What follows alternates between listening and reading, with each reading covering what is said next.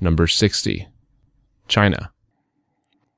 Have you ever been to China? Oh, it's an amazing place. I've only been there three times, but it has changed all my life. All my relatives travel only in Europe, so I'm the only person in my family who has been to Asia.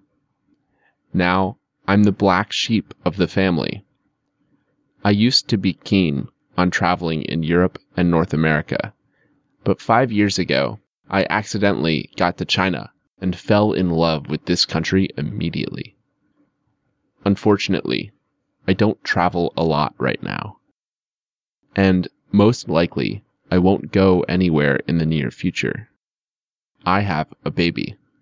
He doesn't sleep at nights, so my wife doesn't allow me to leave her alone. She says that she won't be able to take care of the baby properly without me. It's a pity. It's been a year and a half since I've been to China, and I've already forgotten this incredible feeling when you're looking out the window from the 58th floor and it seems as if there are millions of black ants bustling about down there.